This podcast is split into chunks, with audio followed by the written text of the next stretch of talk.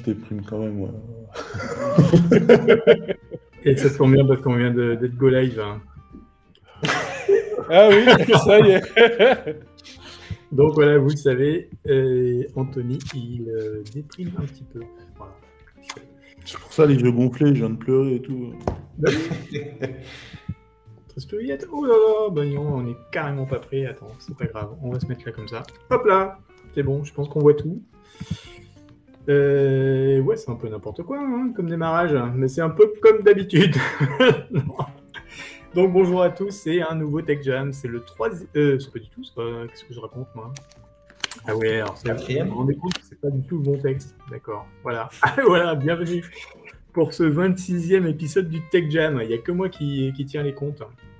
Et comme toutes les deux semaines, j'ai autour de moi la crème de la crème de la tech pour parler euh, bah, tech.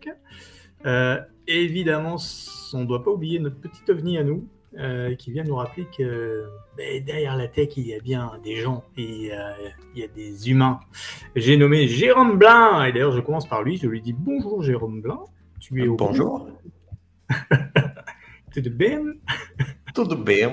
Et tu vas nous parler aujourd'hui de. Alors, oui, toi, tu es plus spécialisé dans la, la productivité. hein. C'est pour ça que je, je parlais de l'humain. C'est-à-dire qu'il faut. Tu arrives à. tu- nous fais comprendre qu'il y, a des- il y a des méthodes pour pouvoir travailler, certes, euh, dans la tech, mais surtout bien travailler, mieux travailler pour mieux vivre. Et aujourd'hui, tu vas nous parler de. euh, des. des euh, Des habitudes atomiques. Ah, moi, j'avais compris des lapins atomiques. Parce que quand tu me l'as- quand tu m'avais dit, tu m'avais dit euh, Atomic Habits. Ah oui, les habits. Non, non, c'est les habitudes atomiques. C'est les toutes petites habitudes qui vont permettre d'améliorer votre quotidien pro et perso. Bien, Anthony Monté en deuxième. Lui, c'est Monsieur Cloud. Hey, Monsieur Cloud. Comment ça va Hey, bonjour, euh, on m'appelle Monsieur Claude aussi. Euh, ça va très très bien. Euh, ouais, je vais très bien et toi? Ben, moi, ça va. Ça va, ça va. Tu es au Brésil. Tu es plus chaud que moi. Quoique, c'est Ah, pas sûr, parce que tu es dans la montagne. Não, Au Brésil, rien du tout. Tu es au Et- Portugal. et- Oh et- et- et- et tu no Portugal Oi, oi, oi, oi, oi, Ça va être dur. Ça va être dur aujourd'hui. et toi tu es dans les Pyrénées, c'est cela? Ah, moi, je suis en Belgique. J'en chie. Il s'est arrêté Ah, je de pleuvoir. là. je, je croyais que tu étais dans l'Ohio. Mais, euh, Ah, pardon, oui, oui, bah, je- je- je- oui, petite confusion. Donc, toi, tu es Monsieur Cloud, tu viens de. La dernière fois, tu nous avais parlé de tes vacances, euh, alors pas Ibiza, mais c'était Web Summit. Et là, tu as encore envie de nous faire une petite euh, description de ta dernière carte postale, puisque euh, tu n'es pas vraiment allé à la WS Reinvent, non? Ouais. Oui, si, tu y es allé? J'aurais dû, j'aurais dû aller à Las Vegas, mais je n'y suis pas allé. Tu pas allé, mais? Mais j'ai suivi à distance, j'ai regardé tout le réinvente pour vous, seconde après seconde, et je vais vous faire un résumé tip top. Yes En parlant de tip top, la transition de merde, eh ben, on a Michel Angron, euh, qui, euh, qui lui est en Suisse, euh, à côté de. Donc là, vous le voyez si vous si vous si vous n'êtes pas sur le podcast évidemment, mais il est devant sa cheminée. Il, euh, il serait pas étonné qu'il ait fait griller des marshmallows et qu'il euh, boit du, du chocolat chaud pour, euh, bah, pour soigner son, son mood, son mood hivernal. Euh, bonjour Michel Langron. Hallo, Sébastien Vegetz. Ya ya ya, coûte coûte coûte. Tu es en Suisse et tu parles donc suisse. Non, ça- oui, ça c'est du Hochdeutsch, du haut allemand. Euh, c'est du dans- haut allemand, ouais. j'ai Dans la banlieue de Zurich. Ouais, Hein, la, la petite, euh, le petit accent euh, haut allemand. c'est Hein. ça. Et Ouais, euh, bah, écoute. tu... Oui, bah, j'ai- j'ai- je t'écoute d'ailleurs. Ah non, mais voilà, moi je fais la rubrique DevOps, comme d'habitude. Et pour ouais. euh, le Tech Jam, dans la, dans la joie et, et la bonne humeur. Est-ce qu'on pourrait avoir une corde? Voilà, le, le challenge de, de ce Tech Jam, c'est d'arriver, euh, de commencer à 4 et d'arriver à 4, évidemment. Et euh, pour ça, on va être obligé de te faire parler pour être bien sûr que tu respires. Et tu vas nous causer euh, Dagger IO. Je me rappelle, alors d'ailleurs, euh, si j'avais eu le temps de préparer ce Tech Jam un peu plus, j'aurais retrouvé la phrase que tu nous avais dite hein, lors de la dernière. le dernier Tech Jam où tu avais parlé de Dagger et tu avais dit oh, en gros, ça ressemble à un mec, un gros mec, ça fait euh, plus ou moins, euh, plus ou moins ça. Est-ce que tu as changé d'avis? Euh, C'est ce qu'on va savoir tout à l'heure dans ton euh, Rex, en retour d'expérience. Ok, c'est là où tu dis Ok, ouais, ça Ok. Et quant à moi, bah moi je suis le CEO de Sambap.tech, Sambap.tech, et on a fini notre, notre, on est telle la petite chenille hein, qui est sortie et euh, de sa chrysalide. On a fini notre mutation. Si vous allez sur sambop.tech, euh, vous découvrirez euh, que nous sommes maintenant un véritable content, euh, tech content and job, tech job provider. C'est-à-dire qu'en gros, si vous voulez entendre parler de la tech et si vous voulez avoir des offres d'emploi de la tech, eh ben, c'est l'endroit où il faut aller. Typiquement, euh, il y a hier, je crois, est tombé une, offre super intéressante pour le Liberty Living Lab. Euh, ils, commencent un projet de ouf. Euh, ils vont recruter à Donf. Donc, je vous invite à aller sur samop.tech pour, pour voir si, si c'est un truc qui vous botterait. Euh, et de même, si vous êtes intéressé, ah, j'avais préparé la petite phrase hein, sur du contenu tech. hein, euh, alors attendez, c'est quoi? Pouh, Je me rappelle plus, mais ça fait, ça parle de Rust. hein, J'ai rien compris. Et si vous connaissez Rust, et, ben vous arriverez à comprendre ce superbe article qui a été déposé il n'y a pas si longtemps. Euh, Canoa, voilà. j'imagine. Rust, c'est à Canoa, forcément. Et oui, oui, Akanoa, qui lui euh, dépose euh, des, des articles intéressants, lui. Voilà, on a fini l'intro. Euh, et ben on commence directement par. euh, par euh, Eh oui, tu l'as vu, c'est pour toi, monsieur Brésil. Euh, Jérôme Blin, tu vas nous parler de tes lapins atomiques. Voilà, alors non, c'est pas des lapins, c'est des habitudes. Ce sont des habitudes, par- pardon. La semaine dernière, enfin il y a deux semaines, lors du précédent Tech Jam, j'avais euh, évoqué rapidement euh, l'idée que changer certaines habitudes, tout ça, ça pouvait aider à améliorer notre quotidien. Du coup, ben, moi, quoi que c'est, qu'est-ce que j'ai fait? J'ai lu le livre. Alors, en fait, euh, j'ai pas tout fini, mais j'ai lu l'essentiel du livre euh, Atomic Habits, Habits de euh, James Clear, qui s'appelle en français Un rien peut tout changer. C'est totalement nul en français, c'est beaucoup mieux en, en américain, c'est plus vendeur. Mhm. Et donc, en gros, euh, l'idée du, du livre, elle est très simple, c'est développer des habitudes pour être plus productif, des habitudes positives, facilement, et supprimer les mauvaises habitudes facilement. Supprimer mauvaises habitudes, euh, je suis pas trop d'accord avec lui, c'est quand même beaucoup plus difficile que de développer de bonnes habitudes, à mon avis. Euh, du coup, l'auteur, il dit, en gros, si on peut améliorer 1% de nos habitudes chaque jour, Ouais. euh, je sais pas, euh, manger mieux, euh, tu, manges une cerise au lieu de, de, te dire que tu vas manger euh, tout de suite que des fruits et légumes et du poisson, etc., etc. Et ben, ça sera beaucoup plus efficace que ça sera beaucoup plus efficace. Donc en gros 1% selon lui, alors je sais pas comment il est arrivé à son calcul, il l'explique même pas, mais selon lui, 1%, une amélioration d'1%, à la fin de l'année, on a des résultats 37 fois supérieurs. Supérieurs à quoi? On sait pas trop, mais en gros l'idée est là. c'est un peu ça son truc. Mais alors attends, J'attends. Mais déjà, c'est super vendeur. Enfin, t'arrives à le vendre, quoi. Non, non, alors moi je veux rester objectif. Oui. Il y a, il y a- il y a du, il y a du, comme dans tous les livres, hein, euh, même dans, dans Victor Hugo et même dans, non, pas dans les miens. Euh, Il y, a du- il y, a du- il y a du pour et il y a du contre dans ce qu'il dit. Là, je- j'essaie de, de- de dire ce qu'il y a de mauvais, mais en fait, tout le reste est extrêmement intéressant. Je l'ai expérimenté pendant deux semaines et c'est véritablement efficace. Ah. Donc, euh, c'est pas du- un livre de développement personnel euh, type, euh, je sais pas, néo-hippie, euh, truc comme ça. C'est vraiment un truc plutôt scientifique, euh, carré, avec des sources scientifiques, euh, euh, de, psychiatres, de psychologues, euh, de, euh, chefs d'entreprise, tout ça. Enfin, là, c'est plus scientifique, mais c'est plus euh, économique. Bref. Selon lui, pour développer une habitude, ou pour supprimer une habitude, il y a quatre facteurs. Il y a euh, le déclencheur de l'habitude, il y a euh, l'envie, donc c'est la motivation qui va, se, qui va être derrière ces habitudes. Euh, il y a la réponse qu'on donne- donne par rapport à ça, donc c'est l'habitude qu'on va développer. Et puis il y a la récompense euh, après avoir développé cette, cette habitude. Ouais. Le premier exemple qui montre, dont il parle, c'est le cyclims. Je ne sais pas si vous connaissez cyclims. C'est c'est du vélo, en fait. ouais.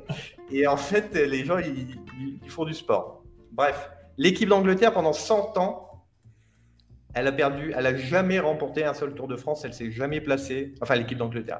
Les, teams anglaises ne se sont jamais placées dans le Tour de France. Ils ont recruté un mec, il a changé tout progressivement, plein de petits trucs, mais vraiment de, insignifiants. Quand tu la regardes euh, de, loin, tu te dis, ça n'a aucun sens. Euh, par exemple, il a changé le gel des massages euh, pour les cyclistes. Il a mis euh, de l'alcool sur, sur les pneus pour qu'ils soient plus adhérents euh, à la route. Tu vois, il les nettoie avec de l'alcool. Dans les salles de préparation pour les vélos, bah, par exemple, il faisait en sorte que ce soit tellement hermétique qu'il n'y ait aucune poussière, etc. il avait même recruté des chirurgiens pour leur montrer aux cyclistes comment se laver les mains pour jamais tomber malade. Bref, il a, il a changé tellement, mais tellement de petites choses atomiques, voilà, je reprends son terme, que bah, en fait, dans les quatre ans qui ont suivi le recrutement de cet entraîneur, ce préparateur, je ne sais pas si c'est entraîneur préparateur, et ben en fait ils ont tout remporté. Euh, donc là, il y, a vraiment, il y a vraiment un lien par rapport à sa, aux choses qu'il a pris euh, en main et, euh, et aux résultats. D'accord, mais en quoi c'est euh, des habitudes? Parce que dans Atomic Habits, il y a, il y a habitude. Est-ce que c'est pas juste il a appliqué des. C'est les molécules qui s'injectent peut-être. voilà, c'est ça. ben, L'habitude. Là, pour le coup, l'habitude, ça serait peut-être au coureur de bien, de, de bien, se laver les mains pour faire des trucs comme ça. Euh, de prendre l'habitude de, prendre un gel de massage euh, X marque, euh, voilà, comme ça. Après, oui, il y, y, y a, les procédés, il y a les habitudes. Voilà. C'était surtout pour donner l'idée, son, son, exemple, c'est donner l'idée que en changeant des micro-choses, on arrive à de meilleurs résultats. D'accord. Euh, selon lui, il y a ce qu'on appelle le plateau du potentiel latent. Il reprend euh, l'image euh, d'un glaçon ou bien de, de, de glace, enfin, bref. Quand c'est à moins 3,5 degrés, bah, ça reste de la glace. Quand c'est à moins 3, ça reste de la glace. Quand c'est à moins 2,5, ça reste de la glace. Jusqu'à 0, là, il y a un résultat puisque ça fond. Et en fait, les gens, ils ont tendance à penser que euh, on change du jour au lendemain comme ça parce qu'ils voient que le changement. Sauf qu'il y a toutes ces micro-habitudes, ces, ces, ces choses graduelles qui arrivent à tel résultat. D'accord. Et c'est des choses que tu peux, du coup, j'imagine, appliquer dans ta vie euh, perso et vie privée. Exactement. Et vie professionnelle. Je vais donner quelques tips. Et oui, parce que ça va être intéressant. Voilà, ça sera, et ça l'est déjà. Ça l'est déjà. Disons que là, pour l'instant, c'est assez, euh, comme, comme, on dit chez moi, fumeux. C'est assez, assez, assez, fumeux, oui et non, bon, je sais pas. Euh, lui, ce que, ce que j'avais évoqué la semaine dernière, c'est qu'il fallait éviter de trop se concentrer sur les objectifs et plutôt se focus sur les habitudes. Ouais. Euh, les, les, objectifs, en fait, ils, sont, ils peuvent être générateurs de frustration si on reste que sur les objectifs. Euh, en plus de ça, si on reste trop euh, concentré sur les objectifs, on va reporter notre bonheur au, au lendemain. Tu vois, on va se dire, ah tiens, mais je vais faire ça, ouais, maintenant, il va falloir que je fasse ça. Il va falloir que je fasse ça. Il va falloir que je fasse ça. Et en fait, il va falloir que je fasse ça pour être heureux. Il va falloir que je fasse ça pour que je sois accompli euh, professionnellement, mm. etc., etc. Lui, euh, pour les objectifs, sont totalement nécessaires, mais ils doivent servir de, de, de, de guide, en fait. Ouais. C'est tout. De loin. Comme j'avais dit. Voilà, de loin. On regarde le score euh, du match, mais on ne fait pas le match en regardant le score euh, tout le temps. On va se concentrer plus sur les moyens que sur, sur, sur, sur l'objectif. Donc c'est ça le truc. Donc selon lui, déjà, il faut plutôt changer d'identité.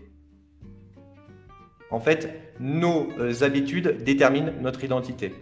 Alors là, on commence à, on commence à entrer dans le vif. Là. Là, oui, oui, oui, moi j'ai le... les pieds qui, me... qui se sont dérobés sous, sous moi. Euh, voilà. Cette révélation que j'ai pas encore complètement euh, ingéré. quoi. C'est pas grave. Mmh. Changer l'identité, en fait, ce, selon lui, il faut qu'on se dise euh, si on veut faire de la course, on, on, il ne faut pas qu'on qu'on se dise je veux courir un marathon. Ouais. Tu vois? Il faut qu'on se dise je veux être un coureur. C'est comme ça qu'on va développer plus nos habitudes et qu'on aura plus de facilité à, euh, à prendre possession de ce qu'on veut être. Si on veut être CEO de, de la plus grande boîte tech euh, du monde, euh, plutôt se dire bah, tiens, je suis CEO. Qu'est-ce qu'il fait un CEO Quelles sont ses habitudes? Euh, Comment il fonctionne au quotidien? Plutôt que de, de se focus sur ses, ses- ses- ses objectifs de chiffres, plutôt. Tu vois? Même si c'est important. Hein. C'est important. Donc, pour ça, il y a quatre étapes aussi pour rendre ses habitudes au quotidien, pour améliorer sa vie, être plus productif et être moins stressé, plus heureux, euh, je sais pas, perdre du poids, euh, etc., etc. Arrêter de fumer. Non, pas arrêter de fumer. Euh, il faut quatre choses. Rendre les habitudes euh, évidentes. Ouais. Il faut qu'elles sautent aux yeux. Il faut qu'elles soient attrayantes. Il Ouais. faut qu'elles soient faciles. Il faut qu'elles soient satisfaisantes. Donc là, donne quatre tips, mais il y en a euh, beaucoup, beaucoup, beaucoup plus d'autres. Sinon, euh, là, on va y passer euh, 15 ans. Il y a plus d'autres. Oui. Hmm. Il y en a plus, euh, bien plus d'autres. Euh, vachement plus, beaucoup. Ouais. Oui, il y en a, il y en a plus beaucoup. Euh, pour rendre les habitudes plus évidentes, et dé- déjà, enfin, la base, c'est de lister nos habitudes qu'on a euh, depuis le début, en fait. Il faut les rendre évidentes. Il reprend l'exemple du euh, pointing and euh, calling. C'est le fait de, bah, de pointer et d'appeler. Merci. Et de décrire. Euh, c'est une technique qu'ils utilisent en sécurité dans le, les, les gares, euh, les gares ferroviaires au Japon, c'est à partir du moment où on a pointé, on a appelé un fait, euh, c'est mieux incrusté au niveau de, de- de la cabeza. Ok. Cabeza, traduit- traduisez tête. Euh, donc bah là, son tips pour euh, décrire toutes nos habitudes, qu'elles soient positives, euh, insignifiantes ou euh, négatives, c'est de lister du réveil jusqu'au soir tout ce qu'on fait par habitude. D'accord. Moi, typiquement, comment je fais mon café? Ou bien sur l'ordi, ben, on va dire plus, plus concrètement par rapport à la tech au boulot, comment je démarre mon ordi, quelles applications je démarre, sur quelles applications je vais régulièrement, est-ce vraiment nécessaire, tout ça. D'accord. Donc, tu, mets, tu mets tout à plat. Tu mets toutes tes habitudes. Exactement. V'là mes Euh, habitudes. Bam. Qu'est-ce que t'en Voilà, fais bam Qu'est-ce que j'en fais? Je mets un plus ou un moins devant. Et ouais, et ouais. Ah ouais, pas con. Donc plus ce serait, ouais, je les garde, moins. Plus c'est euh, négatif, moins c'est totalement positif. D'accord. Non, c'est pas vrai, plus positif. et moins c'est négatif. Je vais rire que toi. Ah si, t'as as réussi à dérider euh, Miché. Donc c'est pas mal. C'est des points de vue en plus. C'est pas plus mal. Donc du coup, on met un plus ou un moins. Bah, L'objectif, ça va, euh, ça va être de retirer les moins et de, de- de- de favoriser les plus. Ouais. Ou en tout cas d'améliorer les, mo- les moins. Ou d'améliorer les égales. On peut mettre des égales devant. euh, D'accord. pas, faire le café, euh, c'est c'est pas- c'est ni plus ni moins. quoi. C'est boire Ouais. un verre d'eau. euh. Enfin, c'est si on boit, boit pas, boit pas assez d'eau, c'est différent, mais bref. Ok, on a fait ça.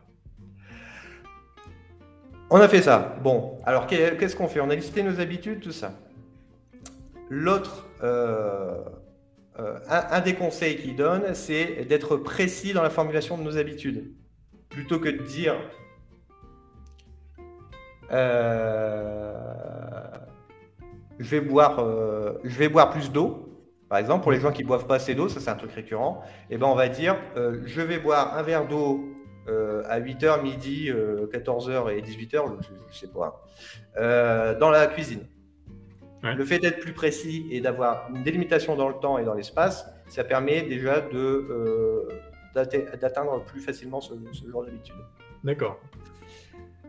Donc plus, plus de précision. Voilà. Donc, plus de précision et il faut rendre les, cho- les choses plus attrayantes. Attrayant. Donc, ok.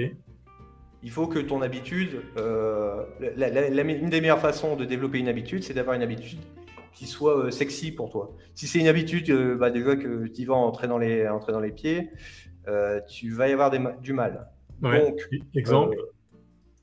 euh, bah, pour certaines personnes, ça peut être faire du sport. Peut-être Jam. Tech Jam? Ouais. C'est bon ça.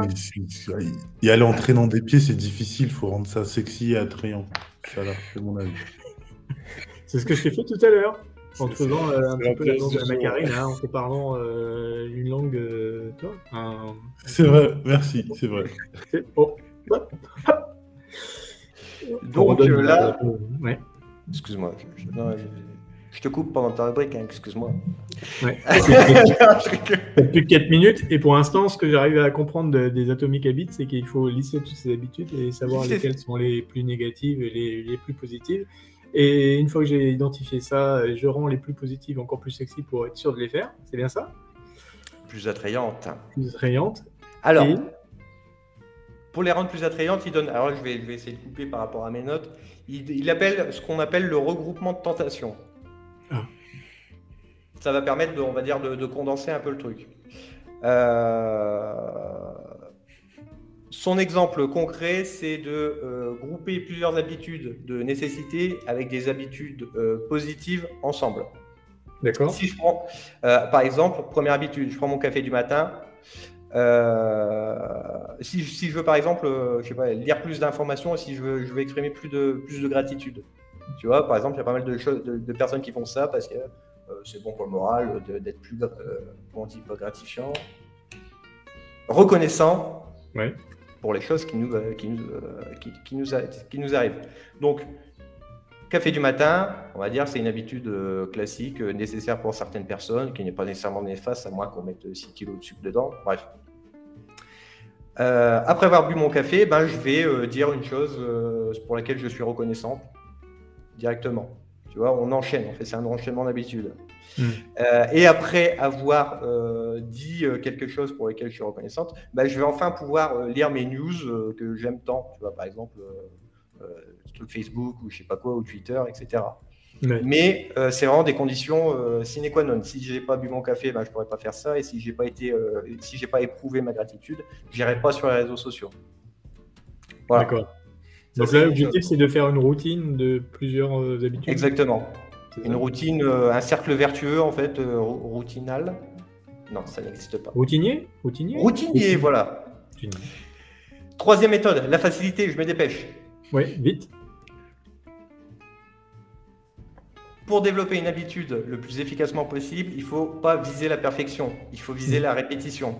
Beaucoup de gens demandent Ah ouais, mais l'habitude, euh, ça prend trois semaines à développer. Il y en a qui disent six mois. Et en fait, il n'y a pas de science derrière ça. Ce sont des Carabistouille bêtises. En fait, la maîtrise de l'habitude, elle réside vraiment dans la répétition. Euh, on peut développer une habitude en trois semaines, euh, comme on- pour une même habitude, on pourrait la développer en trois mois. Il y a ce qu'on appelle une courbe d'automaticité. L'automaticité, c'est le moment où cette, habi- cette habitude devient naturelle, instinctive. Ouais. Euh, par exemple, euh, c'est limite euh, bah, pour les fumeurs, bah, ça, ils ça, ils connaissent très bien, même si là, c'est plus euh, c'est physique et, et une question d'habitude. Bref, la, répéti- la- la répétition, en fait, il fait une courbe. J'aurais dû faire une petite courbe, ça aurait été sympa. ça. Bref, Oui, dommage, on n'a pas de petite courbe. Pas grave. ouais, tant pis. On Il te fera- reste une minute sans. 15. Il minute 15. Donc, en gros, répétez vos habitudes. Ouais. Répéter, c'est un process de répétition. Ça peut paraître chiant, c'est pour ça qu'il faut les rendre le plus sexy possible. Donc, ça sera beaucoup plus de facilité à, euh, à, les, euh, à les répéter. Je termine sur une chose. Il donne un exemple pour euh, rendre les choses encore plus faciles par rapport à répéter ses habitudes. C'est la règle des deux minutes. Ouais. Euh, des deux minutes. Alors attends, je reprends un exemple. Voilà, pour les personnes qui veulent lire, qui veulent lire plus souvent, euh, plutôt que de se dire, bah tiens, je vais lire pendant une heure, euh, dès le début et développer cette habitude, ça marchera pas. Juste se dire, commencer, bah tiens, je vais lire euh, de- deux minutes tous les soirs, ou bien Mhm. deux minutes une fois par semaine, par exemple. Et à partir de là, en fait, quand tu commences à lire deux minutes, tu, lis pas deux minutes, tu lis plus que deux minutes. Et oui, Tu euh, t'arrêtes jamais. En fait, tu te mens à toi-même. C'est un leurre que tu, tu incrustes pour euh, démarrer un, un process euh, euh, positif par rapport à ça. ok.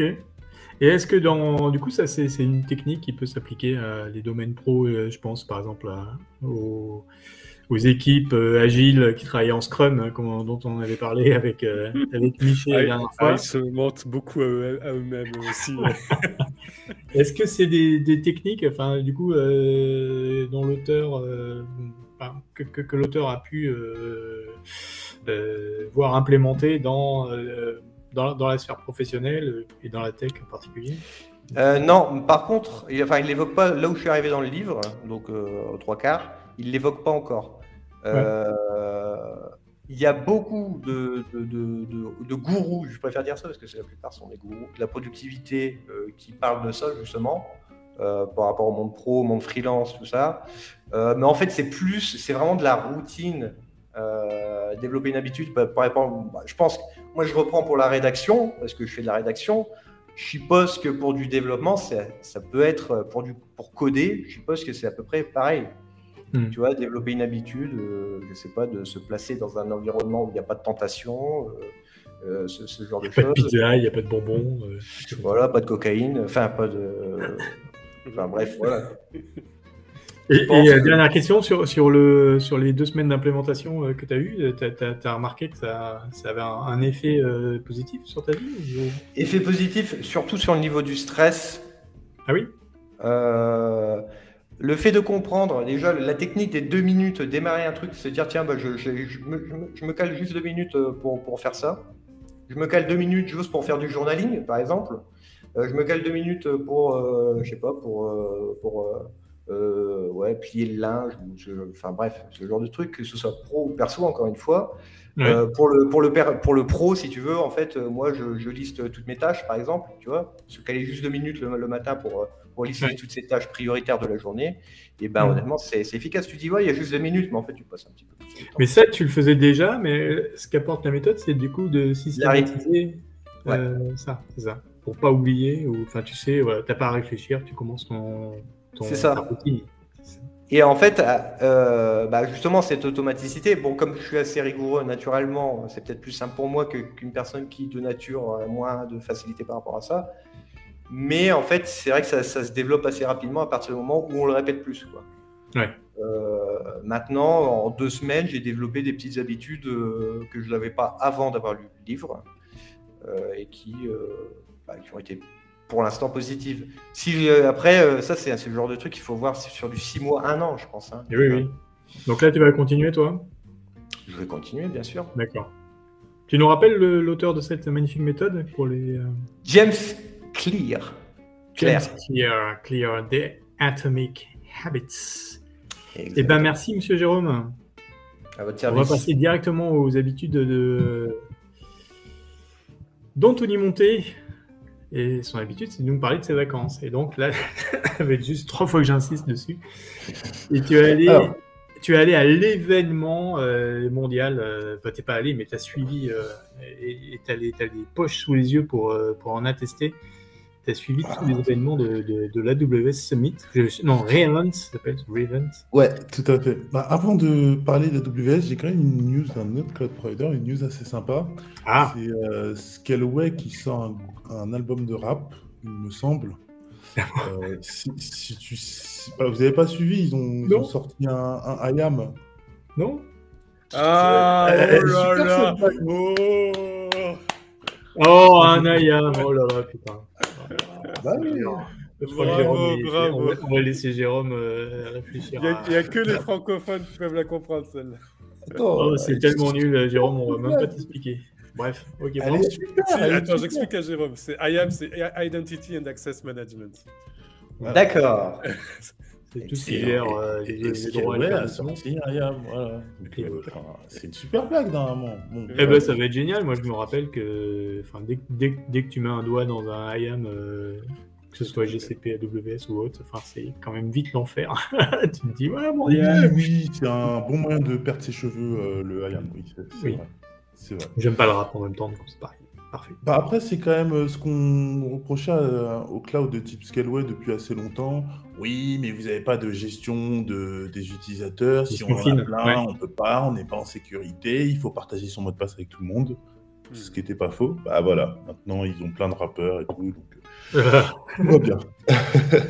Bon, mais Et c'est donc- ouais, mais c'est pas mal. Ça, ça montre aussi que le, vraiment le produit se. Évolue et euh, je, je- je voulais dire professionnalisme, mais c'est pas ça. Mais c'est J'ai failli dire ça aussi. Ouais. Ouais. Ah, je t'ai- Euh, Et, et- et- et du coup, c'est pas tant professionnalisé, c'est plutôt que euh, ça s'adapte à encore plus d'utilisateurs qu'avant. Voilà. C'est bien. Et j'imagine qu'il colle. euh, tu sais s'il colle au- à la façon de faire de d'AWS côté IAM ou, J'ai pas regardé le, j'ai pas regardé le protocole, mais euh, honnêtement, je pense pas que ce soit exactement comme le, du moins la même API, etc. que D'accord. Ils n'ont pas, que- pas essayé de rassurer tout le monde, euh, et les confronter dans leur habitude pour dire Eh, venez, venez, c'est pareil. euh, euh, non, pour le coup, non. Bah, bah, en soi, je je, je, je- j'ai pas mis les mains dedans, mais je pense pas que ce soit la même chose qu'AWS parce que AWS c'est très complexe. Hmm. Et euh, tu sors un scratch, un cloud de zéro avec IAM, je pense pas que tu as envie de direct embrouiller tes clients avec un Et AWS, il y a incomplet. 36 générations d'IAM en plus, c'est une horreur. Ouais. C'est ça. Donc, euh, Hmm. je pense pas Mais- qu'ils sont- se sont inspirés d'AWS. D'ailleurs, est-ce que c'est pas ça euh, qui, qui a rendu Miché dans cet état? Est-ce que tu as regardé trop la doc de, de, de- d'IAM et t'es tombé dedans Bref, excuse-moi. Allez, hop, c'est parti. Reinvent. C'est la chronique d'Anthony, n'oublions pas. Et, et- et- et du coup, AWS réinvente. Euh, alors, euh, pour ceux qui ne savent pas, chaque année, AWS euh, fait un super événement à Las Vegas où ils invitent, euh, bon, ils invitent personne, c'est tout le monde qui s'invite plutôt, mais eux, ils parlent de toutes les nouveautés qu'ils ont eues pendant l'année et toutes les nouveautés qu'ils prévoient d'avoir euh, durant l'année euh, suivante.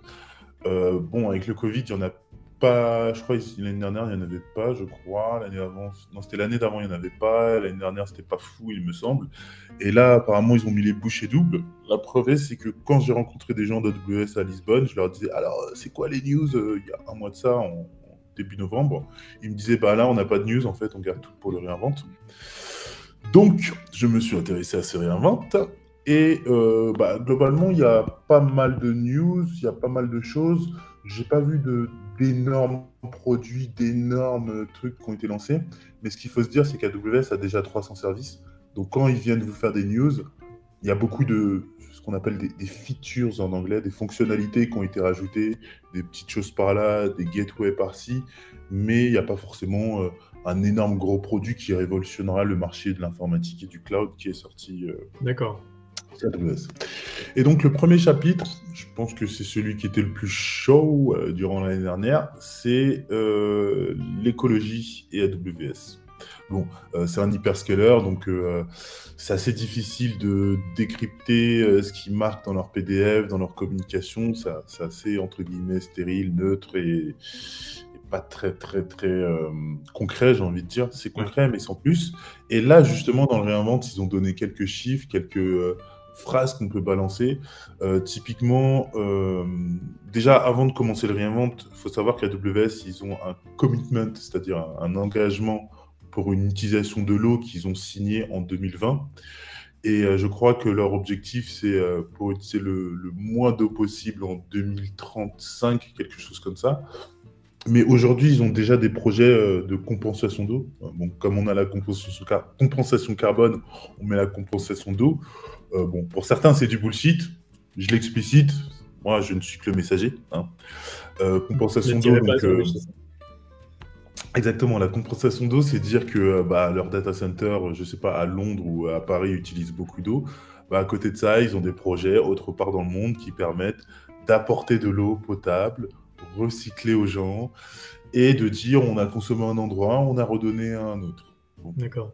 Euh, question couillonne. hein. Euh, L'eau, c'est pour le, le refroidissement ou enfin pour la clean ou enfin, Ouais, ouais, généralement c'est euh, pour le refroidissement, pour la clim, euh, que on soit en mode vent ou en mode water cooling ou ce que tu veux, in fine, il faut de l'eau. Bon, water cooling, il en faut beaucoup moins puisqu'elle est réutilisée. Ouais. Mais pour le cooling des data centers, ouais, il faut de l'eau. Il faut pas mal d'eau quand même. Et euh, donc, euh, ils font de la compensation d'eau. Et à côté de ça, ils ont aussi pas mal de projets euh, par-ci, par-là. C'est pas, pas très, très clair, mais ils ont pas mal de projets. Par exemple, ils ont un projet dans l'Oregon où ils essayent d'utiliser 96% de l'eau qu'ils utilisent pour leur data center. Ils la recyclent pour une eau d'irrigation, donc pour de l'agriculture. Donc euh, 96% c'est pas mal. Vu que c'est utilisé pour une plante, on peut se dire que bah, c'est bien réutilisé. Donc c'est pas mal. Et des projets comme ça, ils en ont un peu partout dans le monde.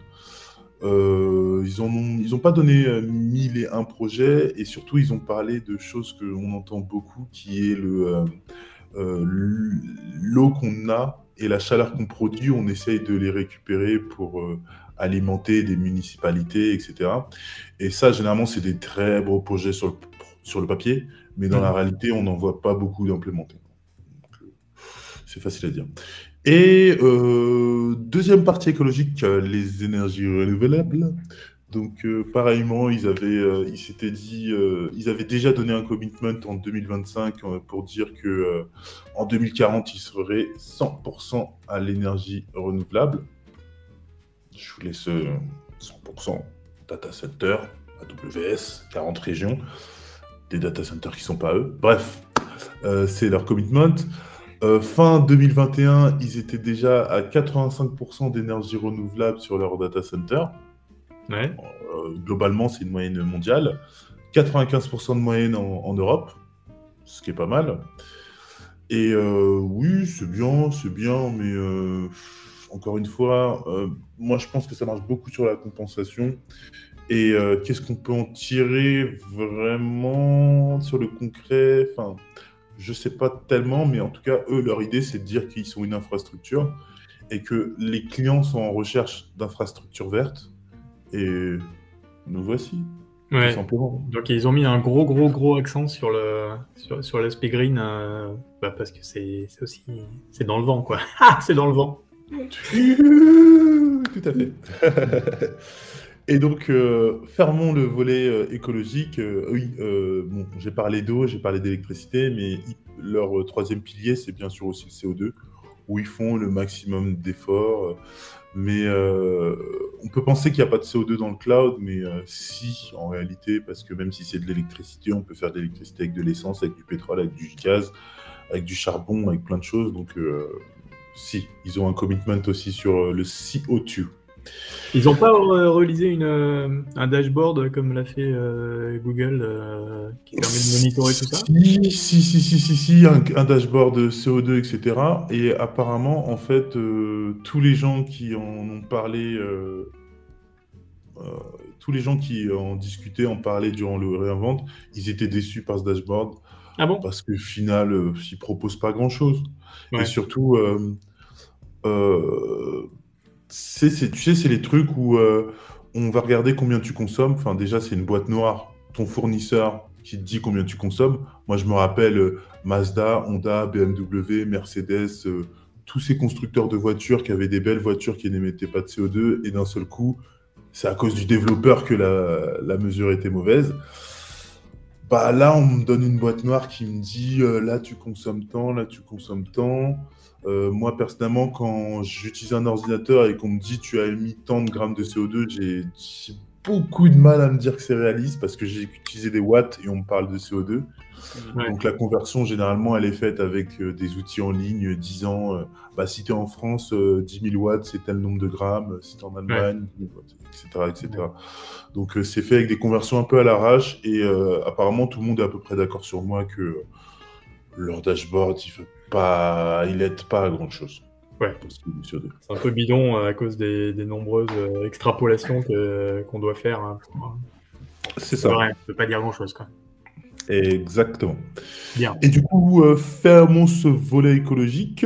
Comme je disais, le réinvente, c'est l'occasion pour AWS de papoter, papoter, papoter, papoter, parler de tous les features, de tous les trucs qui vont sortir, de leurs superbes clients qui utilisent leurs superbes produits qui sont en preview et qu'ils ont sortis exactement pour eux. Donc, faisons un petit tour euh, là-dessus. Alors, euh, déjà, on a un truc qui est sorti qui s'appelle, euh, enfin qui est sorti il y a un petit bout de temps en fait, qui s'appelle Amazon Open Search Service. Euh, dans Ah oui. dans l'id- dans l'idée, euh, le Open Search Service, c'est un, outil open source, je crois qu'il est sur GitHub, qui a été inventé par, euh, par euh, AWS. C'est Et pas en fait, euh, d'Elasticsearch euh, oui, j'allais dire ça. C'est pas le Oui, mais c'est pas le code qu'ils ont volé à Elasticsearch. moi, j'allais faire un cliffhanger en fait, j'allais Ah dire. merde Oui, Elastic- Ah, j'allais- j'allais dire Elasticsearch, service et tout. Après, j'allais mettre un blanc de deux secondes et dire Le saviez-vous? Pardon, on t'a là. C'est un fork Attention, vous, vous ne le saviez pas Vous ne le saviez pas Mais c'est quelque chose, c'est une, une news de dingue en fait. Ah Parce bon que, en fait, si on retourne en arrière, dans les années 2000, il y a une société qui s'appelait. Tu vois, je suis obligé de. rôder, hein, Désolé. Euh, Open Source Service, c'est un fork d'Elasticsearch. Pour donner un peu de contexte, euh, Elasticsearch, Kibana, tout ça, toute la, la stack euh, qui sert à, à faire de l'analyse de data en temps réel, c'est sympa, mais ils ont une licence qui fait un peu chier les cloud providers. Parce que c'est comme Mongo, tu as une licence pour utiliser chez toi, tu as le droit, c'est open source, tu peux regarder le code, c'est gratuit, tout ça. Mais quand tu as envie d'en faire un service, donc faire du Elasticsearch as a service ou, euh, ou euh, du Elasticsearch en tant que service chez un cloud français, bah là, la licence ne te permet pas de l'utiliser n'importe comment. Donc les gars d'AWS, ils ont dit, bon, alors nous, notre, notre euh, euh, chiffre d'affaires, c'est l'Afrique, hein, c'est la même chose. Donc on va se permettre de faire un Elasticsearch juste pour nous. Et ils ont fait un fork, ils ont mis leur licence dessus, n'importe qui peut l'utiliser. Je crois que ça fait 8 ans, 8 ans, 8 mois qu'il est, en, qu'il est sur GitHub. Et là, ils viennent d'en faire en fait un service. Et si, si je peux me permettre, je me souviens, il y a un an et demi, deux ans, de cette, euh, ce, ce drama entre Elasticsearch Ouais, et, ouais, ouais. et AWS. Parce Ouais. qu'Elasticsearch avait modifié sa licence justement à cause des pratiques douteuses d'AWS. Exactement. Exactement. Et, et qui c'est qui a raison, qui c'est qui a tort, je ne sais pas. C'est vrai que euh, sur le principe, tu as un logiciel open source et tu dis oui, mais moi, dans ma licence, euh, si tu veux l'utiliser sur un cloud, tu peux pas. C'est un peu bizarre. C'est un peu bizarre. Mais euh, c'est vrai que quand tu regardes AWS et que tu es à Elasticsearch, tu te dis c'est vrai que s'ils pouvaient me payer un peu, euh, Oui, ça ce serait pas- pas mal. Ça paraît pas déconnant que- qu'une personne qui, est- qui crée un service et qui va, qui va, qui va, qui va commercialiser ce service euh, paye euh, la, la matière première en fait. Bah, à part si dans la licence à la base, tu as dit Salut, je suis GPL. Mais au final, tu fais payer. Et euh, typiquement, d'ailleurs, quand on va regarder sur le site de Elasticsearch, ils ont une page euh, disant euh, Elasticsearch versus OpenSearch. Et en fait, euh, il n'y a pas d'argument sur cette page. Tout ce qu'il dit, c'est venez chez le vrai, le seul, l'unique Elasticsearch. Ouais, d'accord. Et à contrario, quand je vais sur le site d'Amazon, je regarde euh, leur open source, ils vont dire qu'ils ont rajouté des phases de sécurité, ils ont rajouté des phases de développement, ils ont rajouté un, un- interpréteur SQL pour pouvoir taper euh, son Elasticsearch en SQL, ils ont rajouté des euh, reports automatiques, et plus encore, et plus encore, et plus encore. Donc je suis pas en train de vous dire que open source c'est meilleur, je suis juste en train de dire qu'ils ont l'air meilleurs. en tout cas. C'est un peu terrible parce que du coup, euh, OpenSearch se retrouve avec euh, ce j'imagine qu'il incorpore toujours les, les, les modifs du, de Elasticsearch. Donc il a toutes les dernières features euh, de Elasticsearch. Donc clairement, Elasticsearch ne peut pas communiquer dessus en disant bah nous on a ça et ça et ça qu'on a développé vu que c'est déjà un peu incorporé en OpenSearch. Donc c'est vraiment de, Oui, c'est- c'est c'est- c'est- c'est shady comme approche quand même. hein. c'est shady. Ouais, c'est- moi j'ai du mal à comprendre que enfin même si c'est GPL, tu alors, GPL, tu as le droit d'utiliser le truc et ça me paraît pas mal. Mais si tu en fais un business, euh, c'est normal d'avoir une contribution. euh. Non Euh, Ah, il faut rajouter un don PayPal, euh, donate, tout ça. ça fonctionne. Ouais, j'ai reçu voyants. Mon euro d'AWS, super.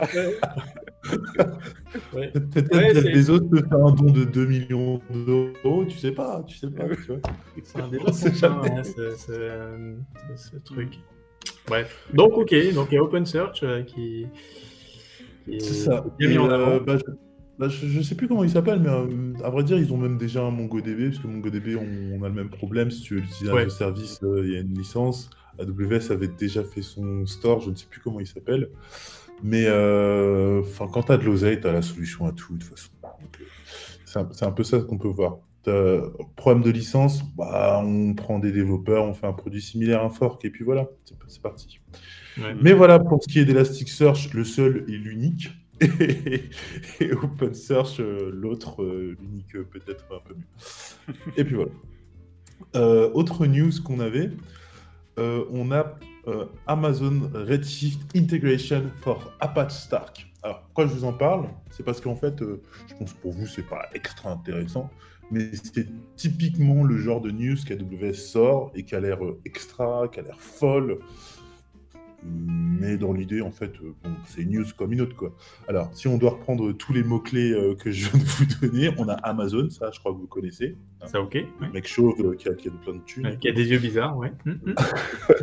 Ouais, il a des yeux un peu euh, genre je cligne jamais et tout, voilà, Zuckerberg, c'est un Oui. peu bizarre aussi. Mais c'est bien Ouais. qu'on passe deux secondes à en parler parce que, euh, à mon avis, il- c'est un extraterrestre, puis ils ont mal Ouais, fini en fait. Il a une. Honda Civic aussi.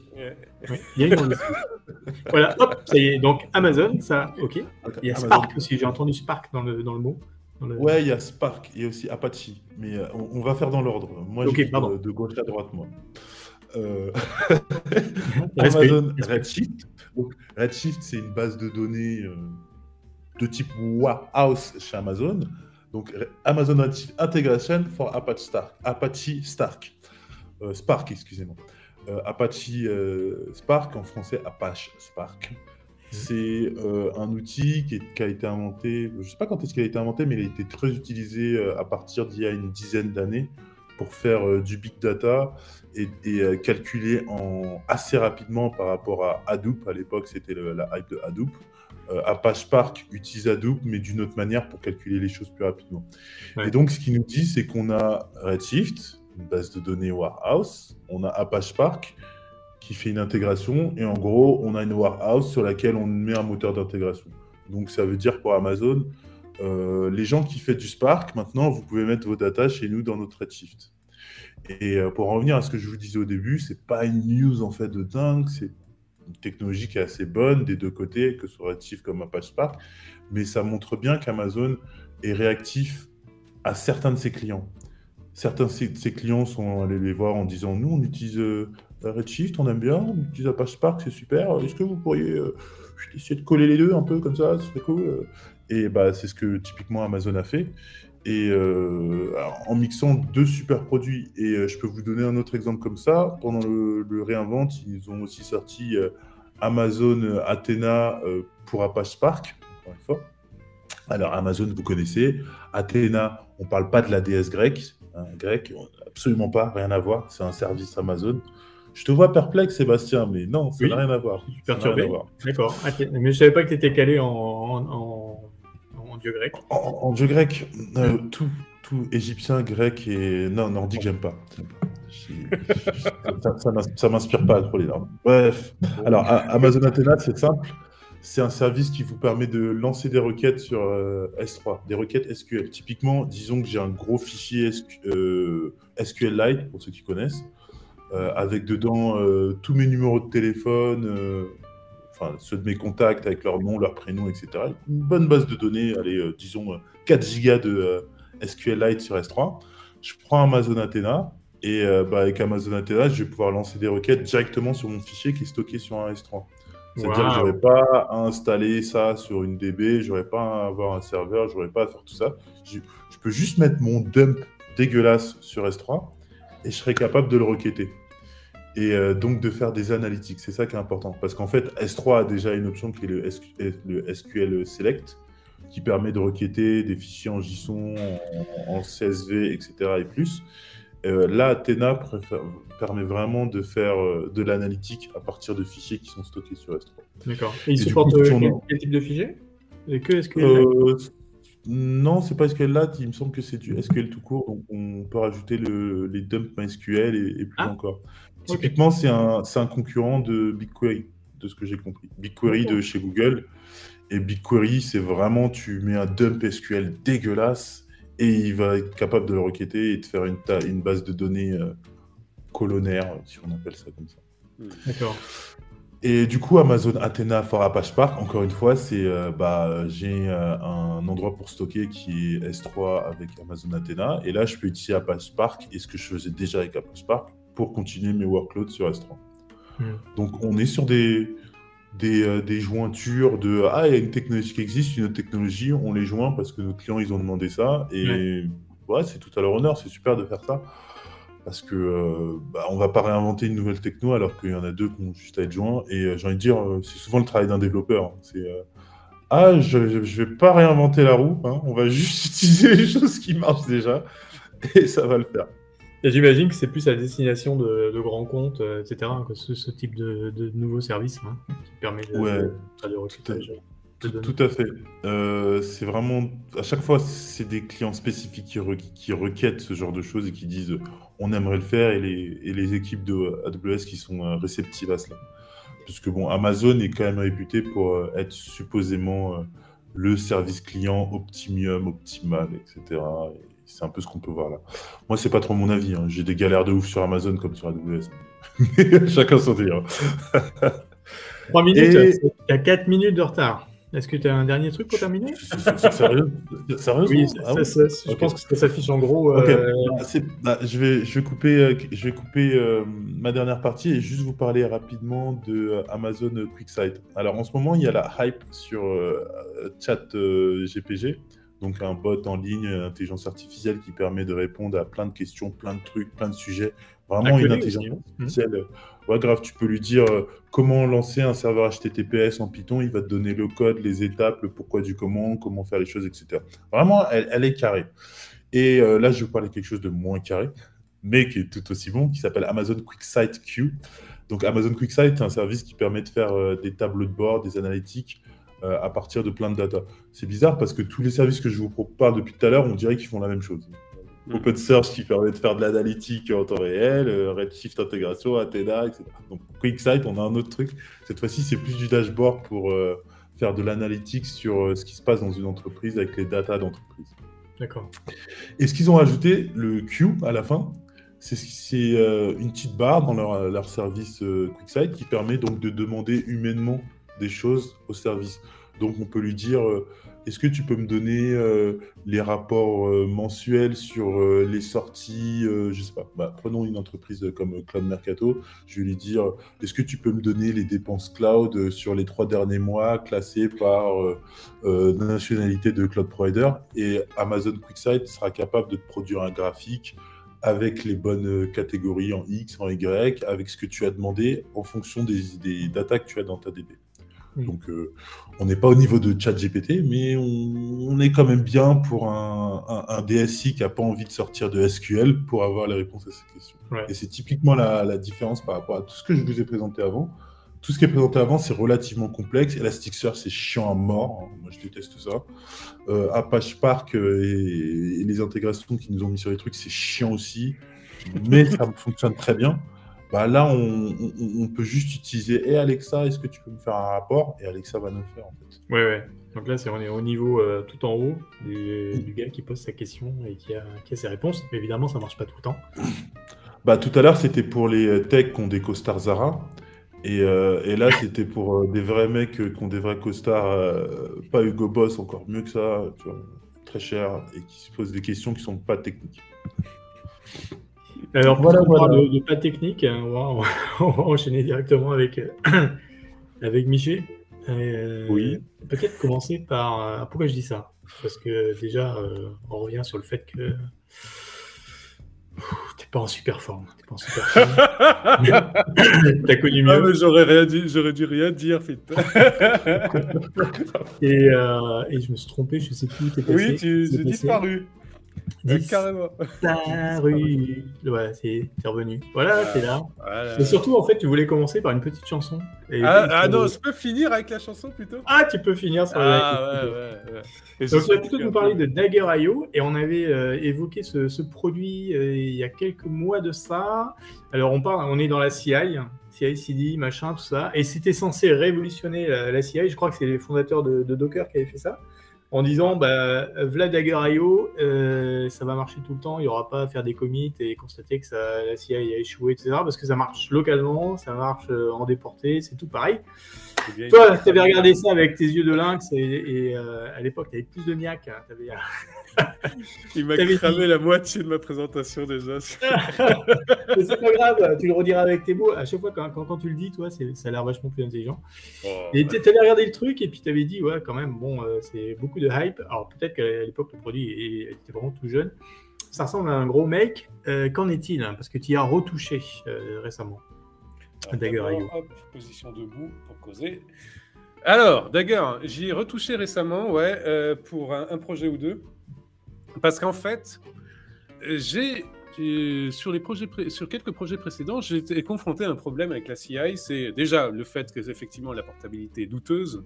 C'est-à-dire que quelque chose qu'on teste dans le CI/CD pour le tester localement sur son ordi, c'est une autre limonade. Et euh, le deux- deuxième chose, c'est que je, je fais des repos, je fais un certain nombre de repos qui sont des mono-repos, donc qui embarquent plusieurs modules, rôles, euh, packages suivant euh, le langage qu'on utilise. Et je me retrouve confronté au problème que les GitHub Actions ou les GitLab CI euh, YML, donc les, les deux gros concurrents, euh, manquent énormément de flexibilité quand on veut dynamiquement rajouter des rôles ou des modules ou des paquets. Et euh, j'étais confronté euh, plusieurs fois au problème qu'un développeur rajoutait son rôle ou son module et ne mettait pas le petit fichier GitHub Actions ou GitLab euh, YML qui faisait que son module était pris en compte par l'ensemble de la machine et testé. Bon, c'est la faute du développeur, on est d'accord. Hein. Tu Ah ouais, mais non, euh, euh, attends, euh, démarche DevOps, hein, démarche DevOps. hein. Oui, bah, bi- bienveillance, bienveillance. allez, Bienveillance, euh, bienveillance, et, et, et, et je veux dire, euh, c'est aussi à la technique de s'assurer qu'il y ait des les choses comme ça ne, ne, ne passent pas, quoi. Ouais. Parce qu'il y, y a moyen de faire différemment et de, de, de s'assurer que même si le développeur connaît pas euh, le, le CI/CD pipeline, il connaît rien à tout ça, mais quand même, c'est ce qu'il fait euh, passe dedans, quoi. D'accord. Et donc, c'est pour ça que l'approche déclarative, rappelez-vous, déclaratif, impératif, l'approche déclarative de, de GitLab euh, YML et de, et de GitHub Actions commençait à être très limitante pour moi. Ça fonctionne bien pour des repos qui sont pas monorepos, des repos fixes avec un seul projet dedans, euh, stable dans le temps, parce que ça, ça rend la déclaration, euh, euh, ça rend la, la- la- la visualisation extrêmement facile à relire, à débugger, etc. Mais quand on commence à avoir des repos très dynamiques, là, c'est une autre limonade. Oui, puis tu avais surtout envie de tester un nouveau truc. Hein, on est tous comme ça. Euh, mais c'est pas vrai, non, mais c'est la justification de base, c'est ça. Euh, et donc, c'est pour ça que je suis revenu vers Dagger.io. Et euh, Dagger.io est une approche impérative à la place d'être une approche déclarative. Euh, donc, c'est de l'impératif de CI/CD. C'est-à-dire qu'avec Dagger.io, avec Dagger, on va dire Dagger au lieu de Dagger.io, on peut développer son pipeline CI/CD de façon impérative en utilisant des loops, en utilisant des ifs, en utilisant des injections, etc., etc. Du code, quoi. Ouais. Et, et de ce point de vue-là, c'était intéressant pour les monorepos parce que du coup, je pouvais organiser mon package Dagger, parce qu'il y a aussi cette notion-là. Euh, euh, Dagger prend la notion de package. Ça a l'air d'éblouir absolument Anthony. Dagger prend sa notion de Non, mais package. quand il réfléchit, il baille. C'est connecté. Ouais. et, et- C'est la- C'est la, clim, les gars. c'est ça. Alors, alors pour le podcast, Anthony a baillé, je veux dire, à chameau. Oui, oui, ouais. Ouais.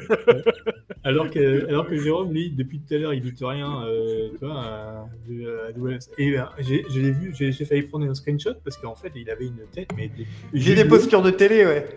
Judo en train de réfléchir, quoi, de- en haut là. Hum, tiens, il, faut, il y a- il y a une bombe quelque part. Mais euh, voilà, rien à voir. Deux styles différents, deux, deux écoles. Bref, vas-y. Donc, Ah, donc, au passage, euh, Sébastien, t'as pas mis le chrono, mais c'est pas grave. De toute Ah, façon, je hop, sais pas hop, si j'y arriverai. hein. Euh, donc, ça, c'est un, un- grand changement pour moi, cette approche impérative. Parce que comme ça, je vais pouvoir faire mon petit package euh, Dagger avec les, les- les différents jobs que je veux dedans, le mettre quelque part dans mon repo et faire en sorte que j'ai un- une détection de, des rôles, des modules, quel que soit le langage que vous utilisez, qui fasse dé- déclarer et, et démarrer Dagger pour chacun des rôles et des modules qu'on Mm. qu'on développe. Quoi. Sans que le développeur y a- a- ait à y penser. Ce Donc qui c'est m'amène tout de suite à une première question. Est-ce que là, on n'arrive pas directement dans un, un plat de spaghetti de code euh, à maintenir avec des ifs partout? Je pose la question. non, non, parce que pourquoi Pourquoi? Parce que Dag- Dagger s'appuie sur le GraphQL.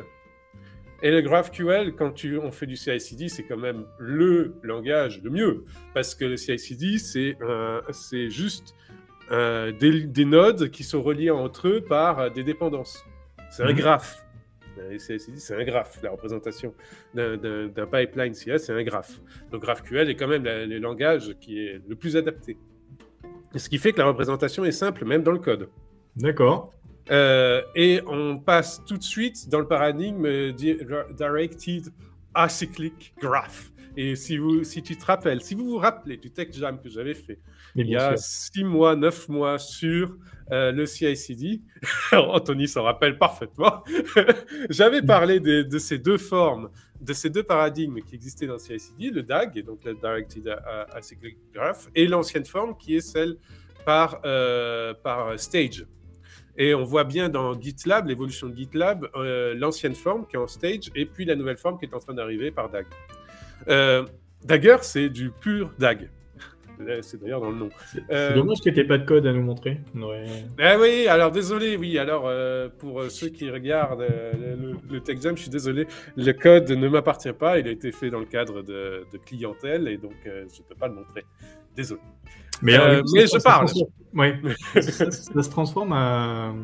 Euh, visuellement, ça, ça, ça, revient à quoi en fait quand tu Alors... Hmm. Ça va être dur à décrire. Ah Tu vois, j'ai réussi à, ah. te faire euh, partager ah. ton écran. alors, c'est pas un partage, c'est un fond d'écran. Est-ce que ça marche bien? Je sais pas. donc, visuellement, je vais essayer de. Et puis, je vais décrire pour le podcast, si j'arrive à faire en sorte que ça rentre. Voilà. Alors. C'est ce qu'elle disait. Oh, yo, yo, yo, yo.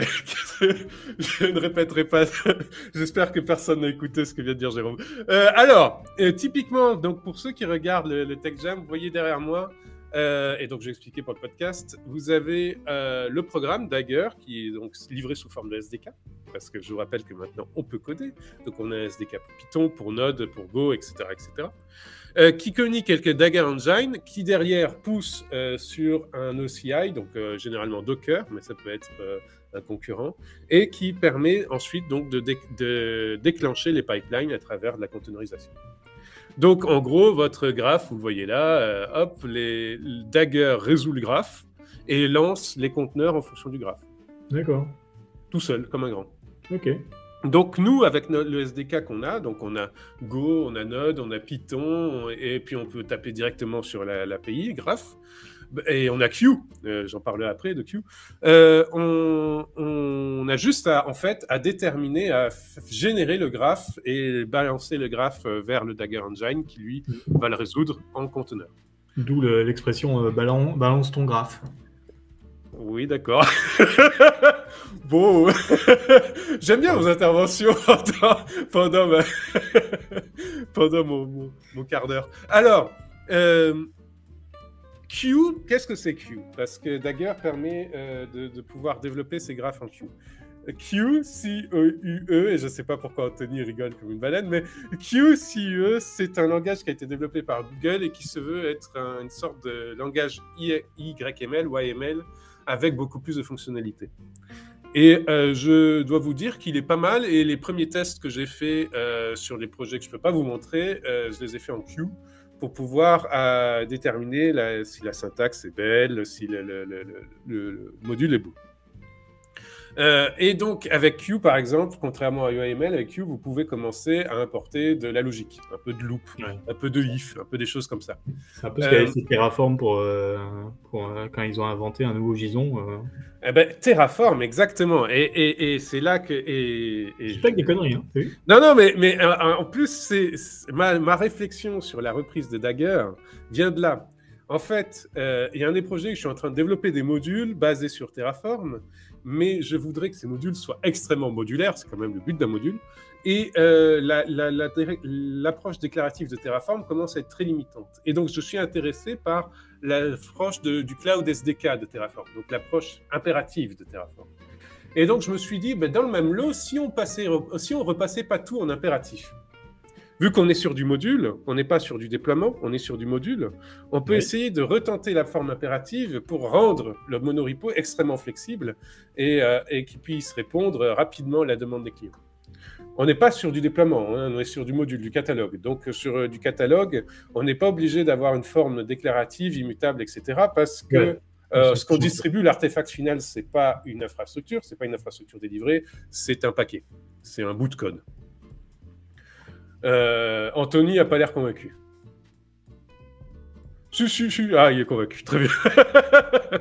Donc, si, si, si, très bien. Donc, voilà, Dagger, euh, de ce point de vue-là, euh, j'aime bien l'outil. Alors, dans les choses limitantes, Ah. Euh, Dagger, pour l'instant, est encore en, en alpha. Ouais. Donc c'est encore plein de bugs, j'en ai rencontré plein de bugs. Euh, les, euh, le, le CRI que j'ai utilisé, c'est Docker sur ma machine, mais moi je suis un grand fan de Podman et j'aimerais pouvoir tester sur Podman et je suis pas sûr que Dagger fonctionne correctement sur Podman. et puis l'étape d'après, ça serait de pouvoir le tester sur du Rook directement ou du Container D ou du Cryo pour pouvoir lancer du Dagger dans Kubernetes. Euh, mais je suis je suis pas sûr que ça soit encore prêt pour ça. Donc de ce point de vue-là, il y a encore des limites. Le Dagger aussi un autre avantage, c'est qu'on peut distribuer euh, ces bouts de code, donc les modulariser, les, les packager et les distribuer dans des catalogues. Il y a Universe, euh, un catalogue Universe Dagger qui est sorti. Euh, et donc, ça permet que chacun qui a son petit mock à lui, son, sa petite interaction avec une base de données spécifique, peut le distribuer pour que nous, on n'ait plus à le coder on puisse, euh, on puisse utiliser leur truc. Mais euh, pour l'instant, euh, la gestion du catalogue est c'est pas trouvé grandiose. C'est un peu compliqué. C'est pour l'instant un gros repo GitHub. C'est pas bref. Mais ils ont plein d'issues qui, qui, qui, montrent qu'ils travaillent sur la question. Donc on verra dans, dans les temps qui viennent. parce que ça aussi, c'est un avantage de Dagger, cette idée de catalogue. Alors, cette idée de catalogue, c'est un peu comment dire? C'est une idée qui est quand même assez euh, aussi présente, on doit le dire, euh, dans GitHub Actions et dans GitLab. Euh, GitHub Actions, c'est toutes les toutes les comment ça s'appelle? GitHub Actions Jobs ou GitHub Actions? Oui, les actions elles-mêmes, mais, mais elles n'ont pas un nom spécifique dans GitHub Actions, je crois. Euh, c'est-à-dire que dans GitHub, tu as un catalogue, un catalogue directement dans, GitHub qui distribue ces actions, mais je crois qu'il y avait un nom technique, je ne me rappelle plus. Et dans GitLab, on a le projet euh, R2DevOps, j'avais discuté avec les fondateurs il y a deux ans, je crois, parce qu'ils sont de Montpellier, et euh, qui fait un peu ça, qui, qui, fait une sorte de catalogue où on peut distribuer ces bouts de, de code GitLab. Donc les catalogues existent déjà, mais euh, le fait que ça soit des formes déclaratives limite quand même la jouabilité de ces actions ou de ces, euh, ou de ces jobs, ou de ces templates de jobs pour GitLab.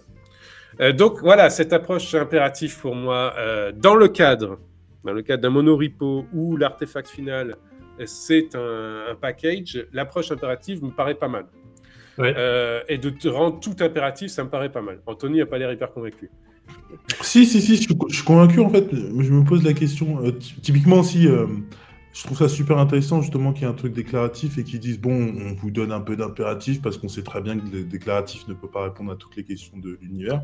Mhm. Euh, et, ça, je trouve ça super intéressant. Mon seul truc, c'est que je me dis pourquoi est-ce que tu t'es lancé là-dedans professionnellement si c'est encore en alpha?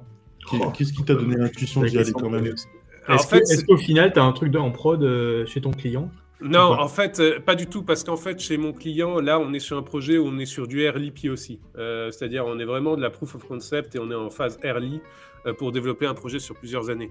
Et donc, c'est pour ça que j'ai tenté ah. le coup de prendre Dagger pour voir ce que ça donnerait en me disant que peut-être dans un an, Dagger sera stable et on pourra continuer comme ça. Donc euh, pour l'instant, c'est vraiment euh, du POC, quoi, du proof of concept. C'est tester des trucs, euh, taper un peu à droite à gauche et voir ce que ça donne. Et comme le projet en question, c'est en fait des, des, modules. des modules de, de, cloud, de cloudification basés sur Terraform essentiellement. Je me suis dit, comme c'est de la modélisation, on va essayer d'être entièrement impératif pour pouvoir avoir fait des artefacts qui puissent être extrêmement adaptables ce qui n'est pas possible avec du déclaratif. Du déclaratif, c'est là pour déclarer de l'infrastructure, c'est-à-dire déclarer un résultat final. Quoi. Euh, voilà. Et les, autres, les, autres, les autres concurrents, euh, enfin en tout cas les autres pistes que tu as euh, pour, pour, ce, pour ce POC, quel autre produit? Bah, pour l'instant, malheureusement, en dehors de Dagger, en impératif sur du CI/CD, il n'y a pas grand-chose. Donc, les autres pistes, c'est partir sur de la GitHub Actions ou du, ou du GitLab fortement templatisé, très fortement templatisé. Et peut-être au pire, passer par des récits cookie cutter. Mais euh, là, c'est vraiment euh, c'est le, bazooka pour tuer une mouche euh, cookie cutter sur ce genre de choses. Mais ouais. Ça serait ça au, bout du bout si Dagger est pas concluant. Et pour l'instant, Dagger c'est un bel outil, mais effectivement le fait que ça soit en alpha fait qu'on la doc est pas énorme énorme et j'ai rencontré un certain nombre de bugs qui ralentissent beaucoup. Mm. Et donc, je vais peut-être effectivement laisser de côté temporairement Dagger. Ça, c'est la conclusion. Je vais peut-être laisser encore six mois à Dagger pour que ça soit un peu plus mature et revenir dessus. Euh, mais euh, mais l'idée, effectivement, mais, mais ça me plaît vraiment cette idée qu'on ait un impératif euh, sur le CI/CD pour les monorepos, pour les trucs où tout doit être impératif de A à Z. D'accord. Donc on voit une évolution. Hein. Il y a quelques mois, tu, disais Dagger. Dagger, il y a quelques mois, je disais Dagger, c'était juste un make. Euh, parce que les exemples qu'on me donnait, c'était principalement ça. En fait, le point fort qui, sortait à l'époque, c'était que avec Dagger, c'était portable. Vous pouviez faire les mêmes choses sur votre ordi et dans votre GitLab et dans votre GitHub. Et de toute façon, à l'époque, c'était ça qui m'intéressait surtout. Euh, la portabilité. Et là, j'ai revu le truc et je me suis dit, tiens, tout, tout l'aspect impératif est aussi intéressant. Et le graphe, pouvoir décrire en graphe euh, mon CI/CD, c'est vraiment pas mal parce qu'en plus de, de, pouvoir être géré par Dagger, le fait que ça soit décrit en graphe le, fait, le rend exportable pour de la doc, par exemple, parce que euh, c'est un autre problème que j'ai actuellement, euh, c'est que quand je veux rédiger de la doc ou automatiser de la rédaction de doc sur des projets, je suis confronté au problème de comment décrire correctement le workflow de pipeline pour des gens qui ne sont pas du métier. Pour comment leur, leur montrer, comment, comment faire en sorte qu'ils comprennent euh, tout le flux de tests, de déploiement, euh, de packaging pour des gens qui ne sont pas du métier, qui ne sont pas du milieu. Mmh. Et, euh, et, le problème, c'est que les, formes YML augmentées qui, sont, qui sont portées par GitLab et GitHub Actions comme c'est des formes augmentées, c'est pas des standards. Donc, euh, par exemple, euh, typiquement dans GitLab, le fait qu'on puisse intégrer des templates, c'est pas standard, c'est pas standard à UML. Donc, euh, c'est très compliqué de, trouver, c'est même impossible de trouver des outils qui puissent exporter ces structures pour les transformer en Markdown, quelque chose qui soit documentable, quoi. Hmm. À part à faire un truc, un truc maison, mais voilà. Euh, on sait ce que ça fait après. oui, voilà, après il faut le maintenir et tout. Bon, bref. et hmm. donc le fait qu'on ait un graphe, euh, que ça soit appuyé sur GraphQL, euh, pour moi c'est assez intéressant. parce que comme ça, je peux l'exporter en divers formats et présenter en doc, présenter en ce qu'on veut. Ok, donc plutôt, plutôt mieux. Et stand-by, t'attends que ça, ça mûrisse. Juste peut-être une, dernière question. Est-ce que c'est parce que j'ai l'impression que ça, ça, mûrit mais pas vite. Est-ce que c'est euh, partagé euh, le sentiment ou, est-ce que en fait, Alors euh, j'ai regardé, je me suis posé la question aussi. Les, le rythme des commits sur le, le, tronc sont encore assez importants. Le dernier par exemple date d'il y a 15 heures. Ouais et celui d'avant, 16h, euh, avant 17h, il y en avait trois il y a 17h, 18h, 20h. Non, euh, il y a un bon rythme, il y a un bon rythme de, de committing dessus. Euh, la taille d'équipe qui commit actuellement, c'est 134. Il y a que 134 contributeurs. Alors après, je connais pas la répartition dedans. Il y en a peut-être que deux qui committent souvent et, et, les 132 restants ont fait un commit une fois dans leur vie. Mais mais c'est pas un petit projet. Et il y a commencé à y avoir des usages, euh, GitHub point des usages, il y a 57, 57 euh, usages déjà, donc on va voir ce que ça donne. Et, euh, et c'est forqué 361 fois et il y a 7200 stars, donc c'est quand même un repo qui vit. Qui est vivant. Mhm.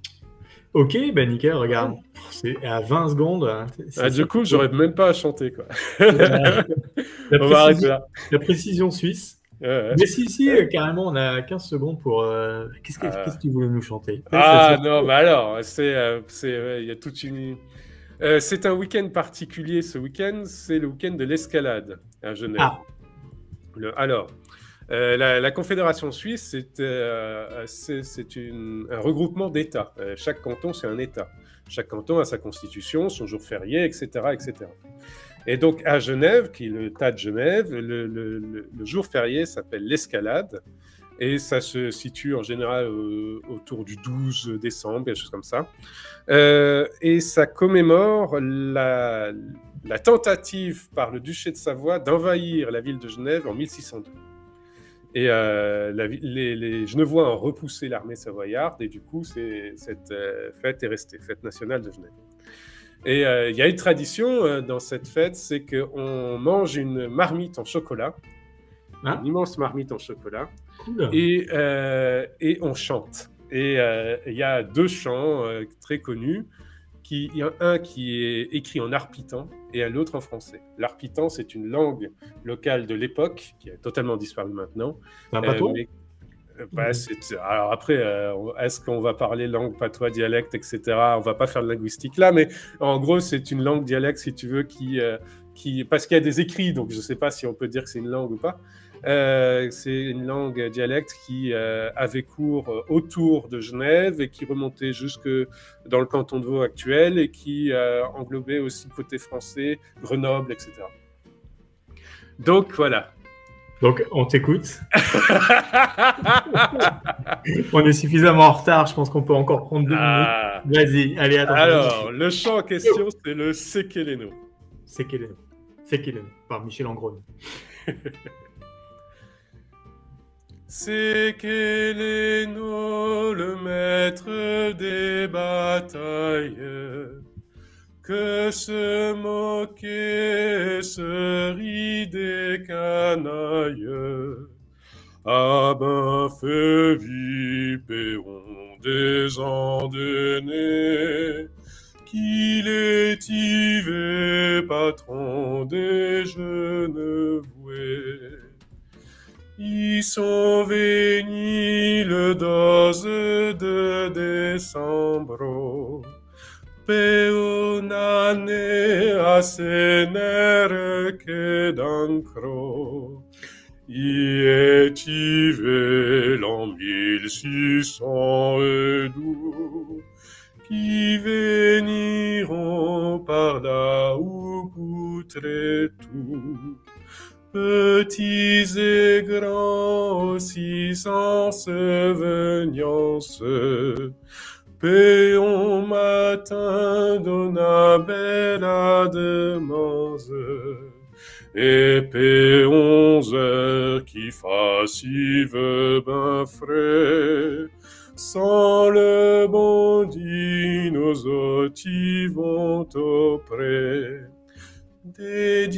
sa main, il y tint la victoire. À lui seul en des murs la gloire. À tous âmes son saint nom c'est béni. Amen, Amen, ainsi, ainsi soit-il. La quête. Wow Voilà. Bravo, mais il n'y a, plus rien à dire. Bravo, et c'est un, un sacré Grand respect. Je ça Mais, génial. mais, mais, mais, mais- c'est des chants grégoriens ou pas? Non, c'est des chants protestants, c'est des chants calvinistes. Ah non, hein. À Genève, Genève. Genève, c'est vous vrai. imaginez quoi Le proteste, eh ben, on reste là-dessus. Et, c'est un chant qui est chanté pendant la prestation du Conseil d'État de Genève. Ah, quand même. Donc c'est encore donc, version courte, tu m'avais dit, c'est ça Et là, tu Ça, as c'est la version aussi. courte, ouais, il n'y a que Ah, 4. c'est la version courte, C'est 6 heures, Ouais. sinon c'est en 5 actes. Merci beaucoup. et c'est- C'était vraiment. C'était limite euh, Goosebump. hein, Goosebump. Ouais, tu, tu chantes en pro ou pas euh J'ai chanté, euh, oui, j'ai chanté. Ah, il, Et- te- il te reste euh, quelques. Et- On va Ouais, découvrir. Sur cette fin d'année, je sens qu'on va découvrir des, des, des trucs. euh, euh, Anthony, euh, Jérôme, si, si vous êtes prêts à partager. Non. Pas, pas- pas aujourd'hui. Merci Le beaucoup. piano, on y va. Et de rien. C'était un, un bon moment passé avec vous tous, Jérôme, Anthony, Miché, et j'espère que vous aussi, qui, euh, chers auditeurs, et euh, je sais pas comment on dit, youtubeurs, visionneurs, tout ça, machin, vous avez passé un bon moment. En tout cas, on se revoit dans deux Ça- semaines pour un nouveau Tech Jam. Merci, salut Salut